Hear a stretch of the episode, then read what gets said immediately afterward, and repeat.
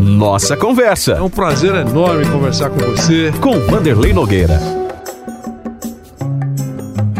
Olá, estamos juntos mais uma vez. É ótimo ter você sempre ao nosso lado. É bom ter você nos acompanhando. E aí, vamos para mais uma conversa aqui pela Jovem Pan para você.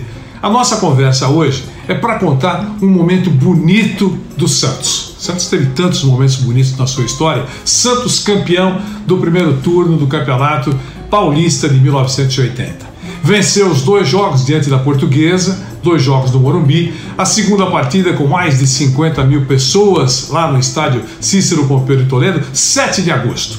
Antes mesmo da partida entre Santos e Portuguesa terminar, a Vila Belmiro, grande Vila Belmiro, já tinha todas as suas luzes acesas. O estádio estava quase lotado e uma verdadeira multidão esparramada pelas ruas em torno da Vila Famosa.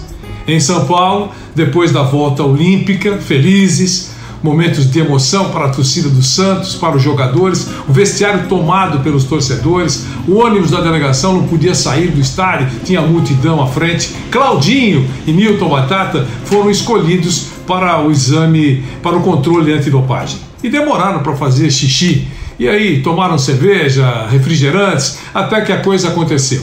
Enquanto isso, a alegria continuava presente entre os jogadores alguns diretores, torcedores, todos eles ainda dentro do Morumbi. Já era sexta-feira, porque o jogo foi na quinta, invadiu a madrugada. O time do Santos então iniciou o retorno à Vila Belmiro. Na saída do estádio, os torcedores mais entusiasmados lá no Morumbi ainda aguardavam a delegação, felizes, acenavam bandeiras, gritando: é campeão, é campeão, primeiro turno, hein? O Santos carregava o, o, o troféu duas viaturas da Polícia Militar, do 2 Batalhão de Choque, escoltando o ônibus, aliás, ônibus dirigido pelo Jorge Japonês, tradicional motorista dos Santos naquela época, da, da, do Baleia era o nome do ônibus. Muito bom. Aí foi embora a delegação atravessaram muitas ruas da cidade, chegaram à, rodovia dos imigrantes, ônibus de, ônibus de caravanas estavam à margem da rodovia, estacionados na estrada e também esperavam a passagem do time campeão, do time do Santos Futebol Clube.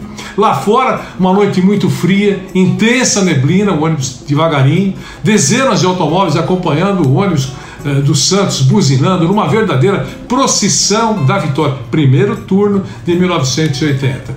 E aí foram imprudentes, aliás, ao longo de toda a estrada. Em pé, no degrau, lá na frente, nos degraus uh, do, do, ônibus, o Rubens Marino, dirigente do Santos, carregava a taça conquistada no Morumbi.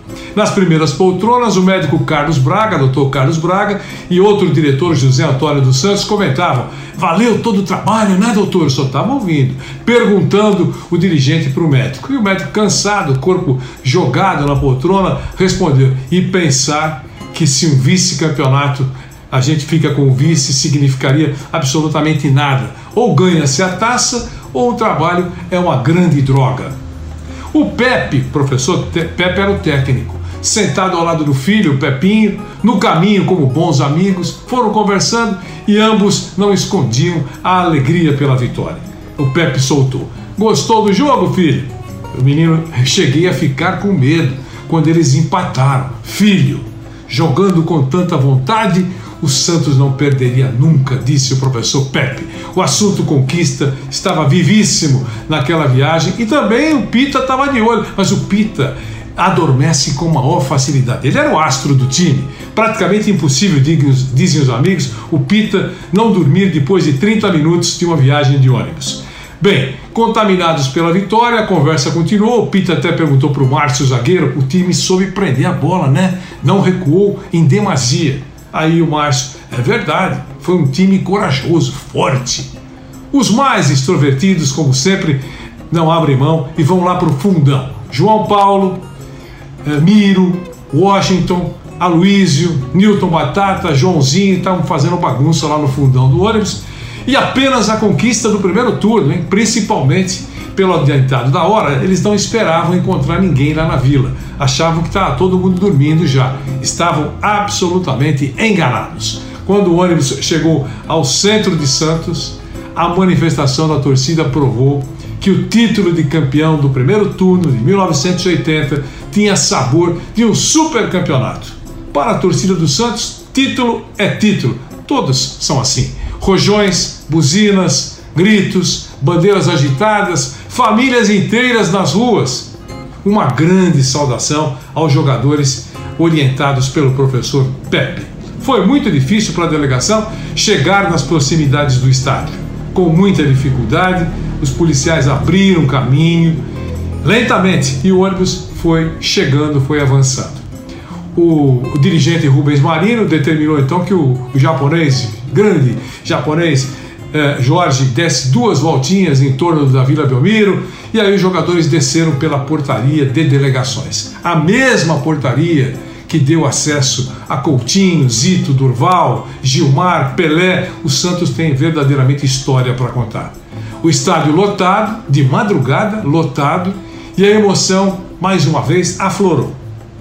A Jovem Pan contou tudo, o estádio estava repleto, arquibancadas agitadas, encostado no alambrado, as pessoas estavam com, com uma expressão de felicidade.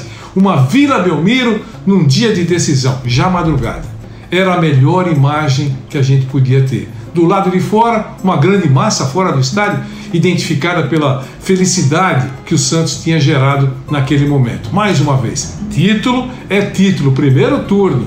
Os jogadores, alguns deles criados na Vila Belmiro, ficaram parados, sorrindo, todos no interior da grande área, acenando aos torcedores e muitos deixaram transpirar a emoção. Choraram até. Um por um, foram saindo enquanto a torcida não arredava pé. Afinal, os meninos haviam trazido mais uma taça para Vila Belmiro. Muito legal, a torcida aplaudindo o Pepe, sozinho, ficou sozinho lá, o último a sair, recebeu aplausos merecidos, foi um grande goleador do Santos, marcou 405 gols pelo Santos, foi um vencedor, muitos títulos, jogou com Pelé, atuou no melhor time do mundo e mesmo assim a emoção da madrugada atingiu o maduro professor Pepe. Saudou a torcida e desceu os degraus. Outra vez, na solidão do túnel, sentiu a alegria do dever cumprido. Agosto de 1980. As luzes da Vila Belmiro continuaram acesas. Foi ótimo estar com você nessa nossa conversa. Obrigado pelo carinho, pela audiência.